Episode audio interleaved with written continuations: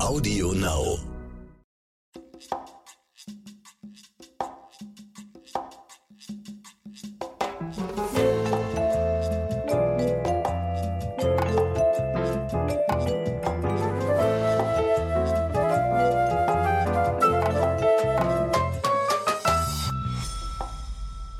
Einen wunderschönen Freitag.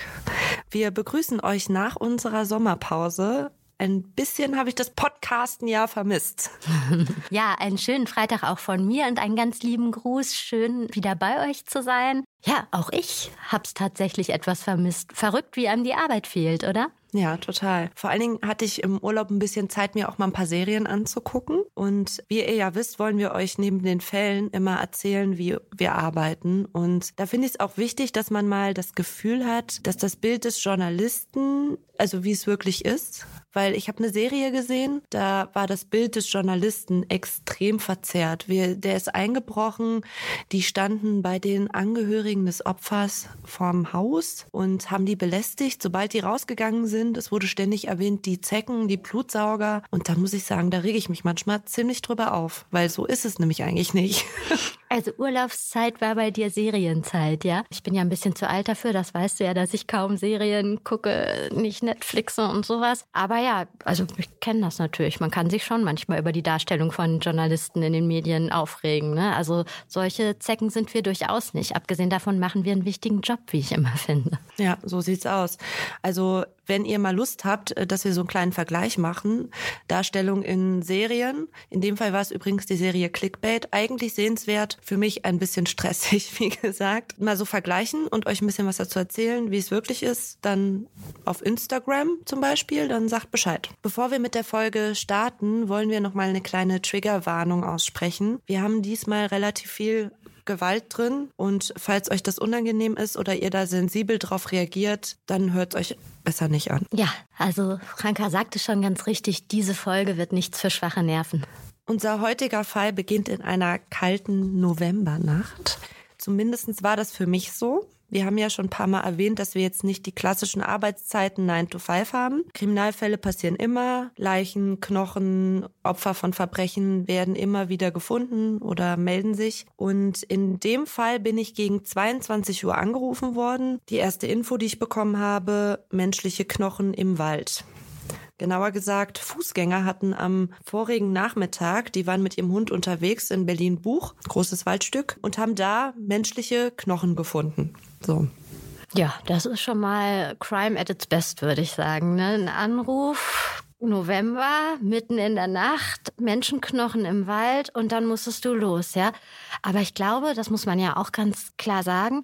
Also äh, Spaziergänger, Fußgänger, Pilzesammler finden ja häufiger mal ähm, Knochen im Wald. Ne? Also es ist jetzt gar nicht so außergewöhnlich. In diesem Fall, da es sich um menschliche äh, Gebeine handelte, war es dann natürlich schon so, dass du direkt los musstest, oder? Ja, genau. Also es ist ja Verbrechen, Vermisstenfälle oder Suizide werden ja auch häufig erst nach Jahren geklärt, weil irgendein Hund oder irgendein Pilzsammler die Knochen gefunden hat. Äh, ich bin an dem in dieser Nacht dann auf jeden Fall in das Waldstück gefahren und man muss sagen, das ist schon sehr groß und dicht bewaldet. Im November jetzt nicht mehr ganz so krass, aber das war gar nicht das Besondere an dem Fall. Die Besonderheit war nämlich, dass sich an den gefundenen Knochen Spuren feststellen ließen, die darauf hindeuteten, dass da jemand das Fleisch abgeschnitten oder abgenagt hat. Und da läuft es einem direkt eiskalt den Rücken runter, weil da fällt einem nur ein Wort zu ein, Kannibalismus. Und darüber geht auch unsere heutige Folge. Ja gut, und das ist natürlich schon so ein Schlagwort, was einen total erschaudern lässt, als, ich sag's mal so, als normalen Menschen, weil da hat man ja eigentlich überhaupt so keine Berührpunkte hin.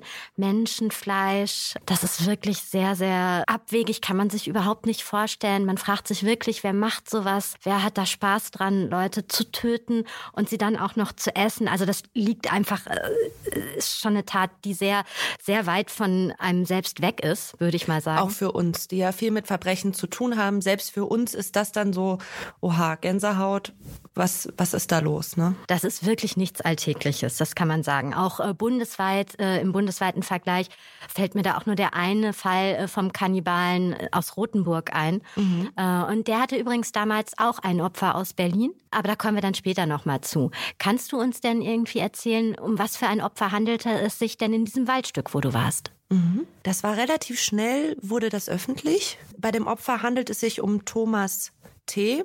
Wir nennen ihn jetzt mal so. Es ist nicht sein richtiger Name, aber wir haben uns dafür entschieden, aus Opferschutzgründen seinen Namen zu ändern.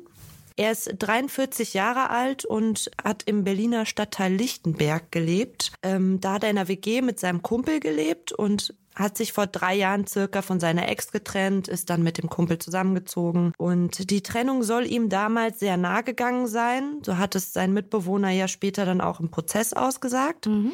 Aber er hatte sich wieder berappelt und war auch glücklich mit seinem Single-Leben, in der WG, mit dem besten Freund, kann man sich gut vorstellen. Und dann genießt man auch mal sein Single-Leben, ne? Außerdem hat er eine Gehaltserhöhung, die anstand. Der war nämlich vom Beruf Hochleistungsbaumonteur und in seiner Freizeit hat er gerne künstlerische Sachen gemacht. Malen, schnitzen. Also irgendwie so ein ganz normaler Typ. Okay, da weißt du aber schon eine ganze Menge über ihn. Ne? Also ich habe ihn mir ja auch angeschaut. Ähm, es gibt natürlich auch Fotos von ihm. Er wirkte ganz normal, also äh, wirklich normaler Typ. Auf der Straße wäre unauffällig, normale Statur, dunkelblonde Haare, äh, lächelt in die Kameras auf den Fotos, die wir euch natürlich dann äh, auch bei Instagram äh, hochladen. Aber wir machen sie natürlich unkenntlich. Wir verpixeln Thomas T. aus äh, Pietätsgründen. Genau. Wie ich gerade gesagt habe, ein ganz normaler Typ und trotzdem muss man sich ja sofort die Frage stellen, okay, was ist diesem relativ normalen Mann passiert? Was ist ihm zugestoßen, dass man seine Knochen, seine Gebeine jetzt überall in Berlin verteilt findet? Es gab nämlich dann noch mehr Knochenfunde in den nächsten Tagen, richtig?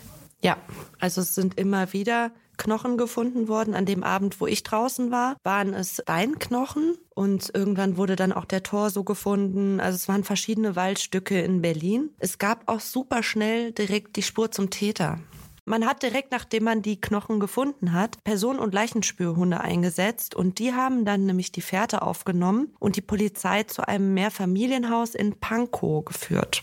Ich war da auch vor Ort, sehr nette Gegend, sehr gesettelt alles, viele Familien. Und in einem der Wohnhäuser da lebt, oder besser gesagt lebte, er sitzt ja jetzt in U-Haft, der damals 40-jährige Stefan Ehr. Stefan Ehr, also der mutmaßliche Täter, ist 2012, ich sag mal ein bisschen was zu seinem Background. Er ist 2012 aus der Pfalz nach Berlin gezogen. Er hat zunächst auch in einer WG gelebt und ist dann seit 2017 in die Wohnung nach Pankow gezogen. Hier hat er dann als Lehrer für Naturwissenschaften an einer Privatschule gearbeitet. Chemie und Mathe hat er, glaube ich, unterrichtet. Und ich war ja dann auch an der Schule und habe zwar nicht mit vielen, aber zumindest mit ein paar Kollegen sprechen können. Da muss ich sagen, das ist auch ein Teil unseres Jobs, wo wir dann besonders vorsichtig sein müssen. Ne? Ich war ja quasi am nächsten Tag schon da und man kann sich nicht immer sicher sein, ob die Kollegen schon Bescheid wissen, die man da anspricht. Ne? Stimmt, absolut. Ich finde jetzt Kollegen ist, und da muss man auch noch behutsam sein, natürlich, Familie ist natürlich noch viel schlimmer, ne? Wenn du da Nachbarn und so. Ich habe schon so oft irgendwo geklingelt und da haben sie mir gesagt, was soll mein Nachbar gemacht haben? Der war doch immer super nett. Das ist ja auch der Standardsatz. Derselbe Satz, den hat man auch über ihn gehört, ne? Ja. Nichtsdestotrotz muss man da echt Fingerspitzengefühl haben und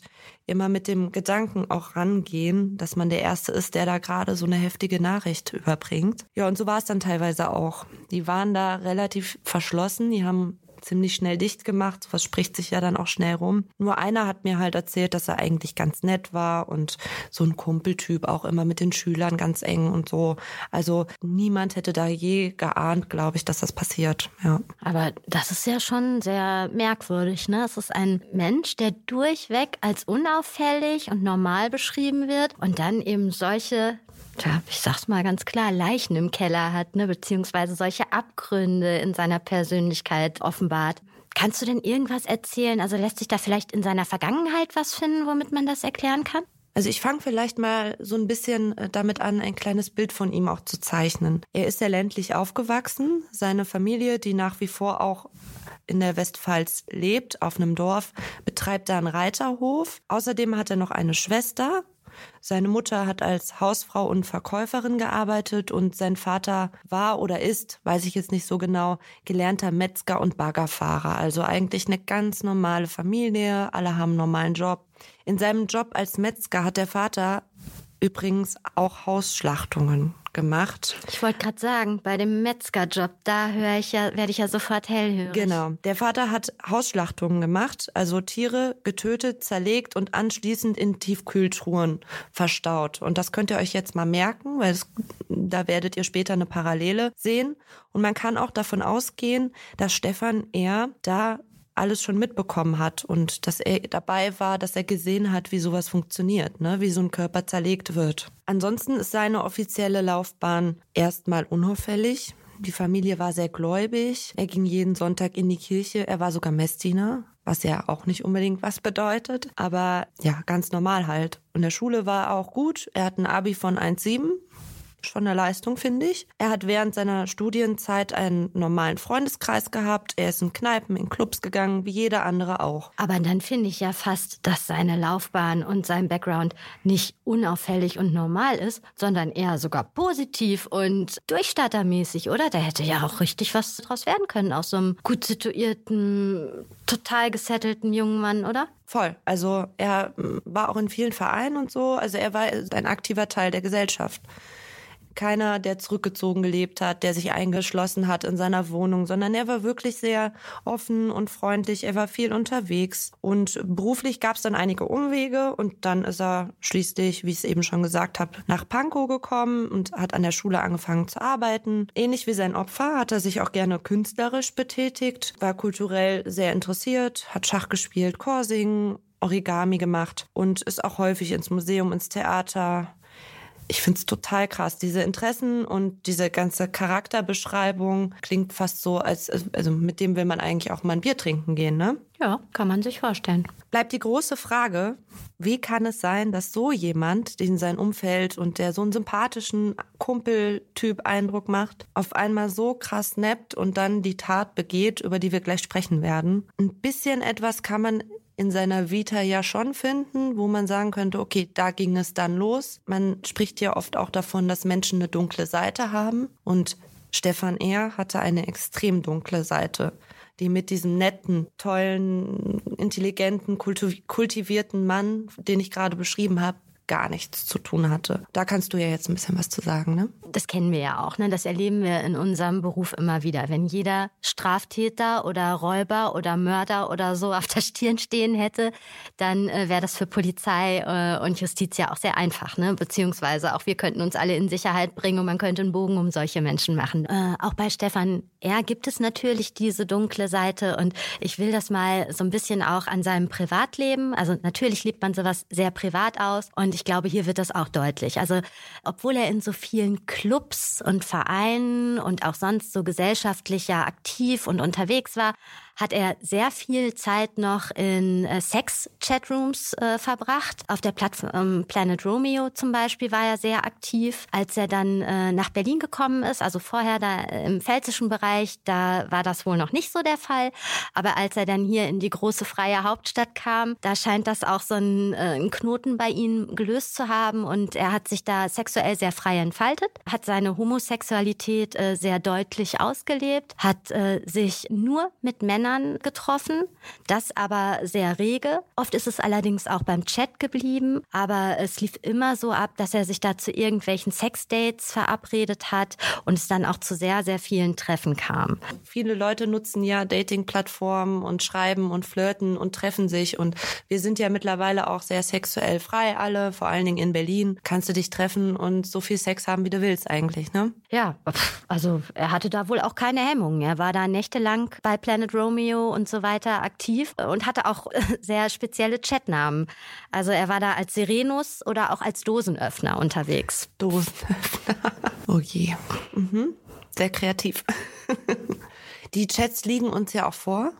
Wir haben die ja hier exklusiv auch lesen können. Was waren denn seine Vorlieben in den Chats? Weil das war ja eigentlich das, was äh, da besonders Aufmerksamkeit erregt hat, ne?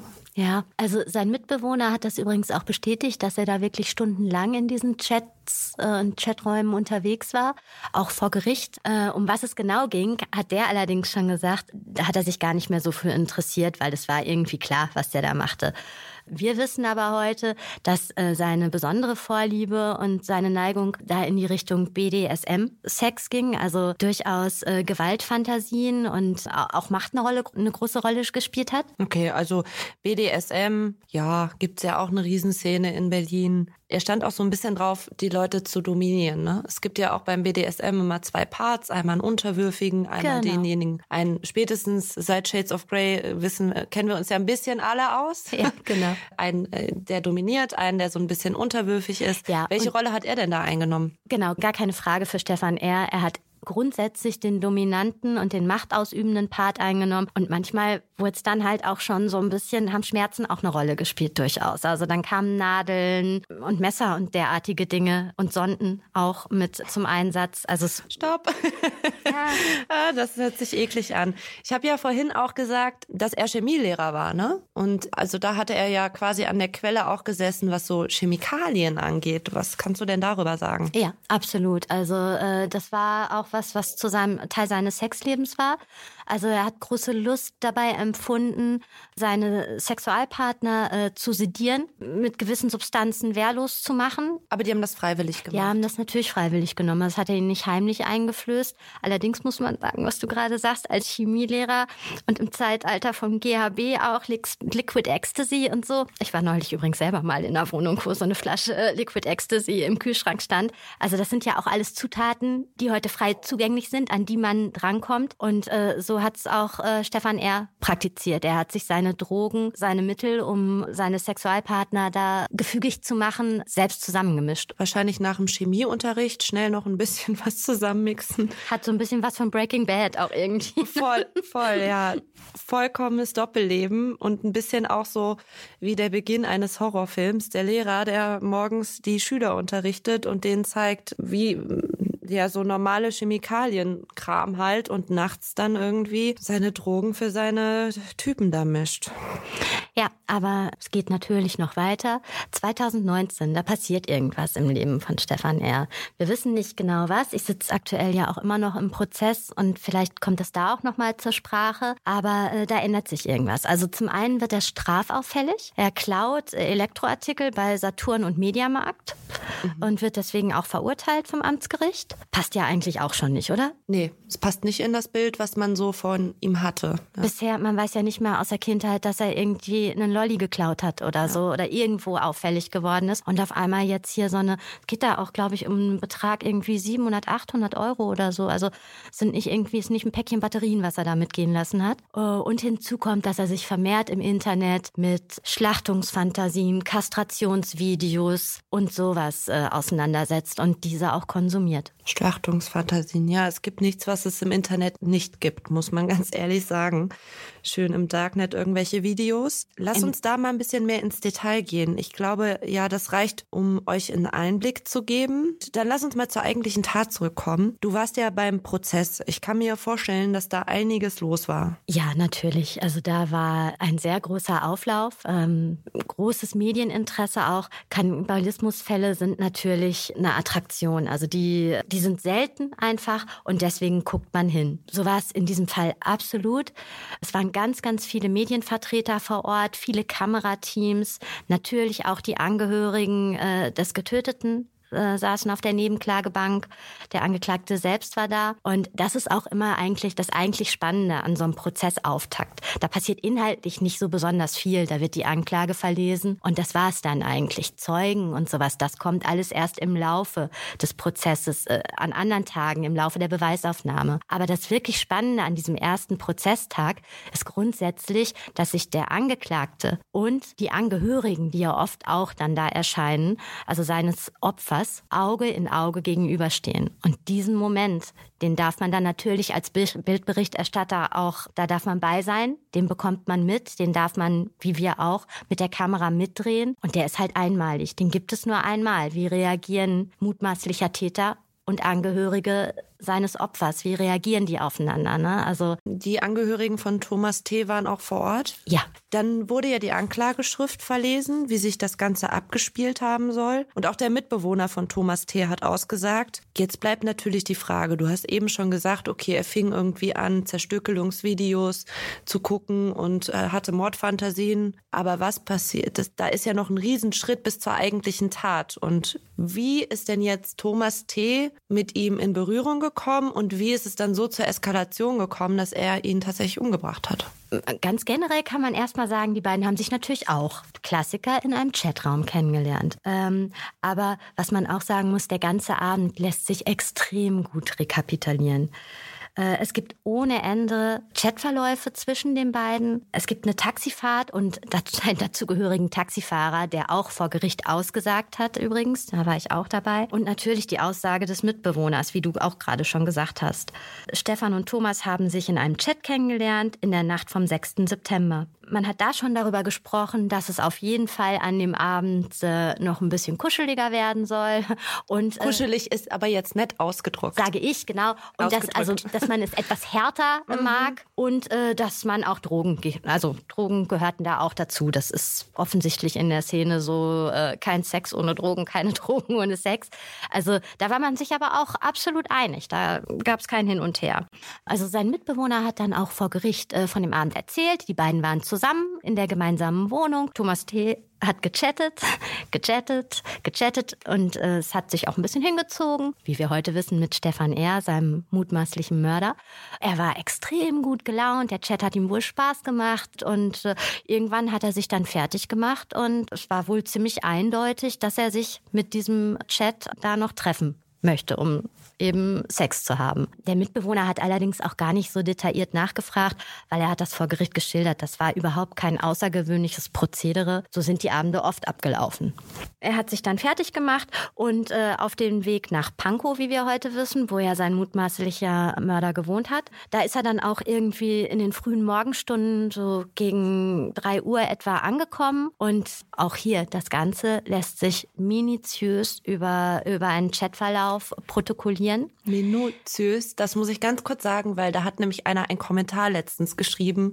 Wir würden minutiös sagen anstatt minutiös und deswegen gibt es einen Stern. Nur ah, mal so. Okay. Wir finden es nicht schlimm, wir sind Menschen. Was kannst du uns denn über den Chatverlauf sagen? Wir, wir haben den ja vorliegen. Also für die Ermittler natürlich ein Traum, weil sie alles bis zur letzten Sekunde quasi oder bis zur fast letzten Sekunde nachvollziehen können, weil einfach Thomas T. und Stefan R. wirklich die ganze Zeit miteinander chatten. Also Stefan R. schreibt dann noch, als Thomas T. vor seinem Haus steht, Moment, ich komme runter und öffne dir die Tür. Und das letzte Lebenszeichen von Thomas T. ist dann seine Antwort auf dieses Ich komme runter und öffne dir die Tür. Und zwar äh, eine Nachricht mit den Worten Super sorry, ich bin total aufgeregt und nervös. Hm, das ist schon krass, finde ich.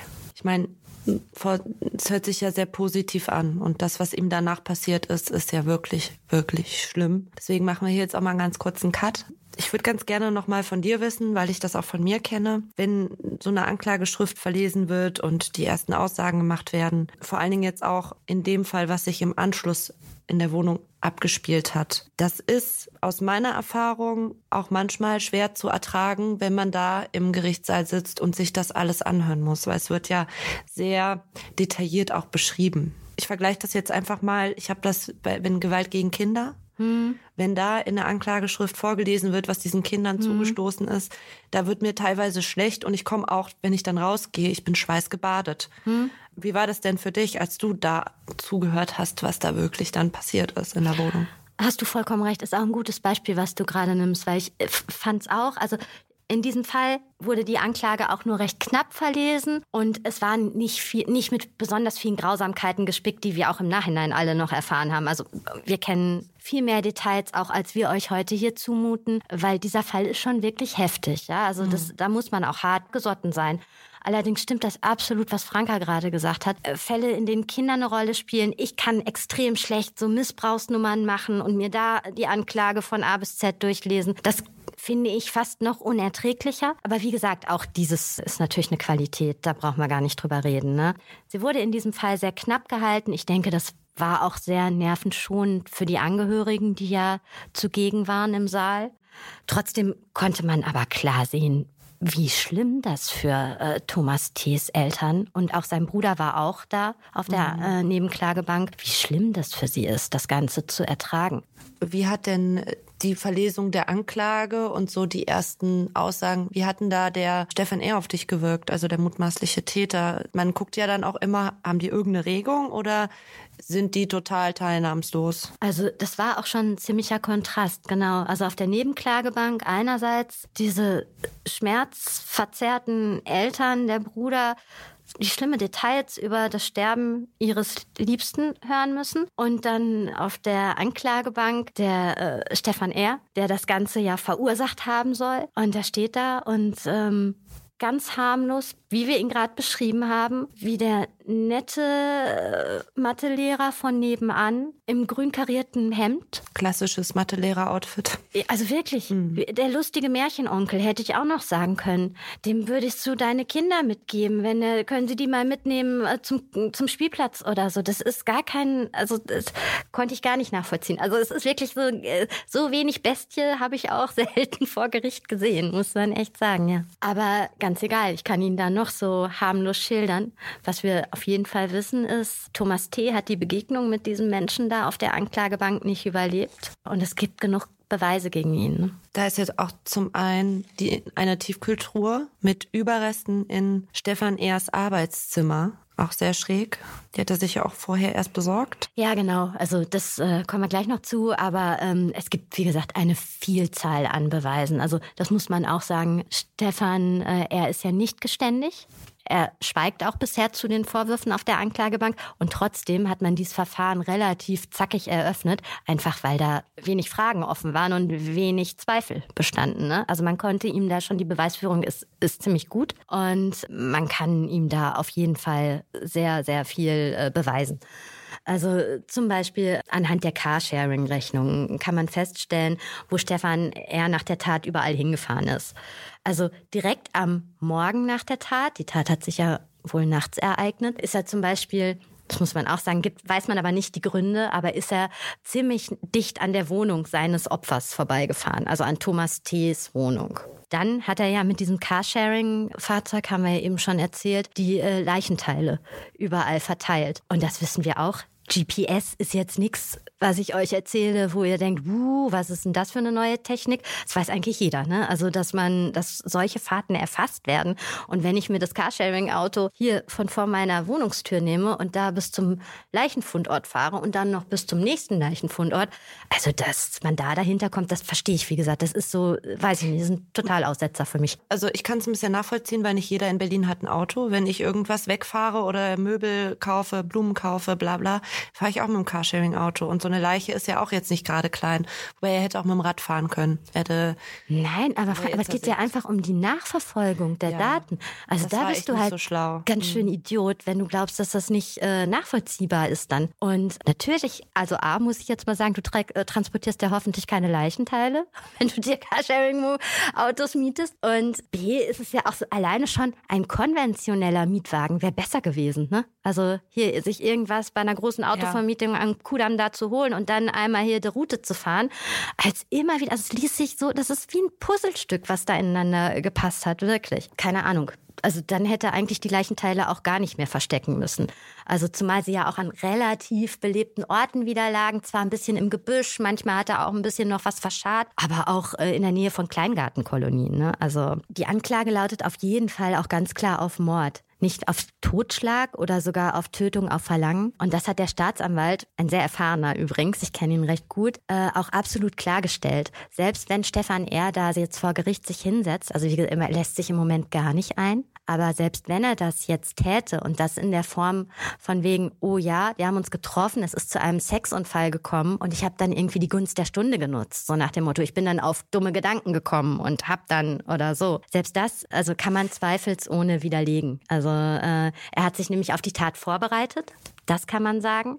Er hat dafür extra Instrumente eingekauft. Also er hat sich mit Sägen bewaffnet, wenn man so sagen will. Also er hat eine Metallsäge gekauft, eine Knochensäge, Verschiedene Messer hat er sich besorgt. Er hat sogar wenige Tage vor der Tat, und jetzt kommen wir zu deinem liebsten Requisit, die Tiefkühltruhe noch äh, bei eBay äh, ersteigert. Und auch das, das wird dann auch so schön erklärt. Also er hatte ein Gefrierfach in seiner Wohnung, wahrscheinlich so ein handelsübliches, wie wir es alle in unseren Kühlschränken haben, was für einen Ein-Personen-Haushalt völlig ausreicht. Also es gibt keinen Grund, warum er aus anderen Gründen da irgendwie. Die stand ja auch in seinem Arbeitszimmer. Also wer stellt sich denn eine Tiefkühltruhe ins Arbeitszimmer? Ja, und wie gesagt, das heißt auch so schön in den Ermittlerpapieren, ähm, es gibt keinen Grund für einen Ein-Personen-Haushalt, sich da so ein Monster an Tiefkühltruhe noch aufzurüsten. Das wird schon der Grund gewesen sein, dass ähm, Thomas T. da drin gelagert werden sollte. Es ist ja auch ein Mordmerkmal, ne? diese Vorbereitung. Es ist also nicht im Affekt passiert.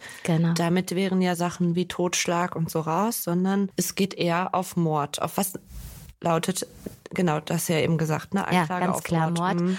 Und dass das auch bei ihm da in der Wohnung passiert, ist es ja auch unstrittig. Ne? Also das kann man sagen, es gibt in seiner Wohnung, im Bad, im Flur, an den Wänden, an einer Sackkarre im Keller, äh, an den ganzen Gerätschaften, Messern, Sägen und so, die ich gerade aufgezählt habe. Es sind unfassbar, unendlich viele äh, DNA-Spuren äh, von Thomas T. zu finden. Also da kommt man nicht wieder raus. Also dass der auf jeden Fall in der Wohnung von Stefan eher zu Tode gekommen ist, da auch zerteilt wurde und in Müllsäcke verpackt. Das ist, äh, steht außer Frage. Es wäre jetzt halt noch so ein bisschen was, äh, was so ein Hintertürchen für den Angeklagten wäre, einmal, weil es wurden ja Drogen konsumiert. Es könnte natürlich also. Thomas T. irgendwas passiert sein. Nein, er könnte natürlich einen toxikologischen Tod gestorben sein. Also er könnte vergiftet worden sein an einer Droge, an einer Überdosis. Zwei Teile von ihm wurden ja am Ende und auch bis heute nicht gefunden. Also von Thomas T., dem Opfer, richtig? Ja, das ist etwas tragisch, genau. Also es äh, wurde ja der gesamte äh, Körper gefunden. Alles, was fehlt, muss man so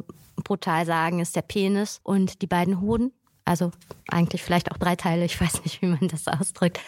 Ja, die Hoden wurden aus dem Hodensack äh, entfernt. Da erlebt man in unserem Beruf ja schon echt viel, ne? Aber bei solchen Themen muss ich echt sagen, also es ist schon heftig. Ja, also das ist schon ein Fall, von besonderer Brutalität. Also es muss und also der spielt auch mit der Ekelgrenze. Ne? Im genau. Gerichtssaal war es besonders schlimm, als die Polizeibeamten, die die Leichenteile gefunden haben, ausgesagt haben und natürlich auch der Obduktionsbefund, äh, also den zu lesen. Auch das hatte schon so ein bisschen was von von Horrorfilm. Ne? Ich sag nur, ich darf ja nicht zu sehr ins Detail gehen, aber ich sag einfach mal die Stichworte Tierfraß und skelettiert. Also das ist schon, da muss ich auch ein sehr schlimmes Bild den Ermittlern geboten haben. Hm. Der Prozess geht ja noch weiter. Es sind etliche Zeugen geladen. Der mutmaßliche Kannibale schweigt bislang. Für mich stellt sich da auch die Frage, wie kann man sowas verurteilen? Es gibt ja nicht sowas wie jetzt ein Kannibalismus-Paragraph. Es ist ja super selten, dass sowas passiert. Vielleicht schauen wir uns dafür mal ganz kurz den einzigen anderen Kannibalismusfall in Deutschland in der früheren Geschichte an. Und das, du hast es eben auch schon gesagt, ist der Kannibale von Rothenburg. Wir wollen jetzt auch nicht zu tief in den Fall reingehen. Es gibt genug Dokus, es gibt einen sehr ausführlichen Wikipedia-Artikel und ich fasse trotzdem noch mal kurz zusammen. Der Kannibale von Rothenburg heißt Armin Maivis. Er hat in Kassel als Computertechniker gearbeitet und erzählt selbst, dass er die ersten kannibalistischen Fantasien circa mit zwölf Jahren entwickelt hat. Ähnlich wie in unserem Fall hat er auch ein total normales Leben geführt und bei ihm war der ausschlaggebende Punkt, so ist es bei Gericht irgendwie rausgekommen. Er ist Ende 30, da stirbt seine Mutter und von da an fängt er dann auch an, gezielt im Internet nach Opfern zu suchen und hält auch nicht hinterm Berg, sondern schreibt auch, ich möchte jemanden gerne verspeisen. Also ähnlich auch wie unser Täter, wobei er ja nicht genau geschrieben hat, dass er jemanden essen will. Er hat sich ja nur Videos angeguckt. Er wird auch fündig, Armin Maivis. Und zwar lernt er den damals 43-jährigen Bernd Jürgen Brandes aus Berlin kennen. Und ich kann mir vorstellen, es ist zwar lange her, 20 Jahre. Aber du bist ja schon lange im Geschäft. Warst du da auch unterwegs? Ja, das war ich tatsächlich. Damals war ich ja noch relativ jung und dann direkt so ein heftiger Fall. Wir wurden dann natürlich in Berlin sofort in die Spur geschickt, um mehr über das Opfer in Erfahrung zu bringen. Bernd Brandes, wie du gerade schon gesagt hast, arbeitete äh, als Ingenieur bei Siemens und war auch relativ unauffällig, verkehrte im homosexuellen Gewaltmilieu Berlins und ich habe dann damals äh, da auch ein bisschen recherchiert und mit einer Domina gedreht, äh, bei der er Kunde war, die er dafür bezahlt hat, dass äh, sie seinen äh, Geschlechtsteil malträtiert. Und dann habe ich noch mit einem äh, Stricher am Bahnhof zugedreht, der als Sexualkontakt äh, von Bernd Brandes galt. Also er selber hat gesagt, es, er sei so eine Art Ex-Freund auch gewesen, aber wie gesagt, es war ein Stricher. Also auch in dieser, es war auch so eine etwas halbseidene Szene, in der das damalige Opfer hier verkehrt hat. Wollte ich gerade sagen, auch wenn das jetzt äh, vielleicht nicht die Vorliebe von jedem ist, aber solche Vorlieben gibt es und die sind ja auch akzeptabel. Das kann ja auch jeder so handhaben. Du hast es gerade erzählt, was passiert ist. In dem Fall war es aber auch im Gegensatz zu dem Berliner Fall auch im Einvernehmen. Ne? Damals war das anders. Brandes wollte ja von Armin Malvis verspeist werden. Das Urteil ging dann trotzdem durch mehrere Instanzen, weil es ja sehr äh, strittig war. Und schlussendlich wurde aber Malvis dann äh, zu einer lebenslangen Haftstrafe verurteilt. Wegen Mordes und Störung der Totenruhe. Ne? Das wurde der dann auch noch vom Bundesverfassungsgericht bestätigt. Und der sitzt ja bis heute immer noch in der Justizvollzugsanstalt. Ich denke auch nicht, dass er da wieder rauskommt, ehrlich gesagt. Und das kann ich jetzt erzählen, das hat mir mal ein Ermittler gesagt. Ich habe nämlich mal äh, mit einem gedreht, der auch an dem Fall ähm, mal äh, mit involviert war. Ich habe zwar zu einem anderen Thema gedreht, aber er hat mir gesagt, er geht nicht davon aus, dass Malvis äh, das wieder machen würde. Der wäre auch eigentlich ein super intelligenter Typ und im Endeffekt ist es ja auch im Einvernehmen passiert, ne? Und trotzdem, stell dir mal vor, was für ein Aufschrei es geben würde, wenn Armin Malvis, der Kannibale, wieder rauskommt. Also naja, der Prozess gegen Stefan R., um mal wieder zurückzukommen. Du warst ja auch ein paar Mal da. Was wird denn da aktuell besprochen? Du gehst ja jetzt auch bald wieder hin. Und wie geht es da jetzt aktuell weiter? Ja, also aktuell, es läuft immer noch äh, die Beweisaufnahme. Es werden eine Menge Zeugen gehört, ganz unterschiedliche Zeugen von Ermittlern über, wie ich gesagt habe, den Taxifahrer haben wir schon gehört, über äh, Chatbekanntschaften, äh, Freunde und so weiter. Ja, also die Angehörigen ähm, des Opfers, Thomas T., sind auch jeden Tag vor Ort sitzen auf der Nebenklagebank und äh, hören sich das Ganze an, tun sich das Ganze an. Ich muss auch ehrlich sagen, also ich habe auch versucht, da Kontakt aufzubauen. Leider ist mir das in diesem Fall nicht so ganz gelungen. Also die wollen nicht, äh, nicht viel mit den Medien reden, was man einerseits natürlich total verstehen kann. Das ist ja auch erstmal selber verarbeiten. Ne, natürlich, natürlich. Mhm. Andersherum muss man auch sagen, gerade dieser Fall, der, das ist das hat nicht, haben nicht wir uns ausgedacht, weil wir da jetzt irgendwie so einen Kannibalismus-Fetisch haben oder so, oh komm, lass uns da mal drauf stürzen. Der sorgt einfach für ganz, ganz viel Aufsehen. Das ist fast schon sowas wie ein zeitgeschichtlicher Fall. Also der findet statt in der Presse. Du kannst nicht die Augen zumachen, auch wenn die Angehörigen das noch so gerne wollen und da noch so gerne eine Anonymität für ihren äh, Sohn waren. Der ist leider jetzt gerade Teil eines wirklich großen Kriminalfalls, der eine Menge Beachtung erhält. Und da kann man sich natürlich, also das ist dann so ein bisschen, da hast du keine Wahl mehr. Der findet statt, da findet eine Presseberichterstattung statt, auf jeden Fall.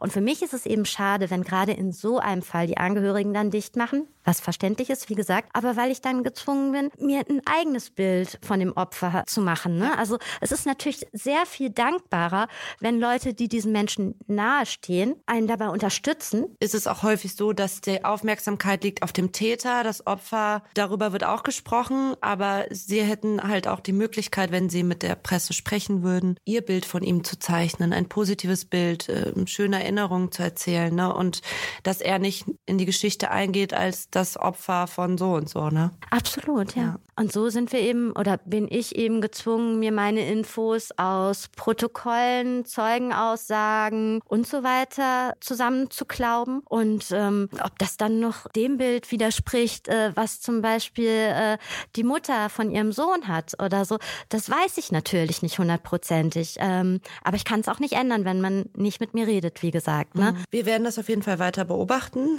Ähm, ich möchte an der Stelle noch einmal kurz sagen, der Prozess läuft noch, das habe ich eben schon gesagt, aber das sage ich jetzt noch mal, weil er ist noch nicht verurteilt. Ihr Lieben, war eine krasse Folge heute. Ich hoffe, ihr habt gut durchgehalten. Ähm, wir bleiben an dem Fall auch weiter dran und äh, wir freuen uns, dass ihr nach der Sommerpause auch weiter dabei seid und uns folgt und möchten euch hier auch noch mal kurz auf unsere Instagram-Seite crimeinthecity.berlin hinweisen. Da werden wir auch diesmal wieder Fotos und Videos zu den Fällen posten. Also geht gerne mal vorbei und äh, schaut's euch an bis zum nächsten Mal. Bis zum nächsten Mal. Ciao.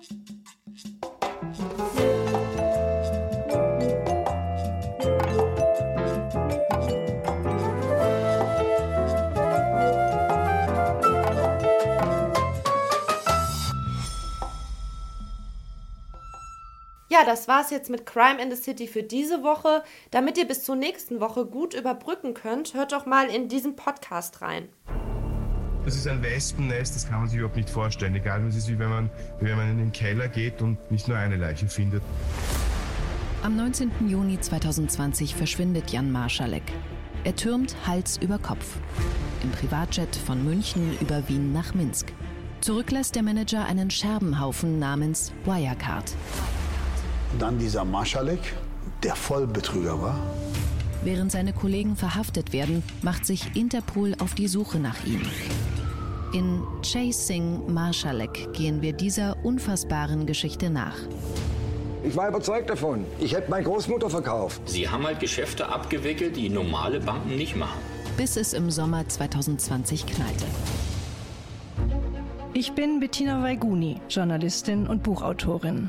Mit einem Team von Investigativreporterinnen bin ich seit neun Monaten auf der Suche nach Jan Maschalek und dem verschwundenen Schatz. Es geht um seine Verbindungen zu Mafia und Geheimdiensten und einen seltsamen Tod in Manila. Ein undurchsichtiger Typ, ein Phantom. Ich hätte gedacht, vielleicht ist ein Waffenhändler. Ist er nur ein charmanter Hochstapler? Er hatte diese sexy, machtvolle Aura. Oder ein eiskalter Milliardenabzocker? Das ist unvorstellbar, was hier abgegangen ist. Das macht sprachlos. Das ist noch untertrieben. Das ist kriminell. Und die Frage ist, warum blieb der Betrug so lange unentdeckt? Gab es Rückendeckung von ganz oben? Und wo ist der Mann, der vieles aufklären könnte? Ich vermute, der ist von Russland und lässt sich komplett umoperieren und ist ein neuer Mensch danach. Chasing Marschalek ist ein AudioNow Original. Ab dem 27. Mai. Nur auf AudioNow. AudioNow.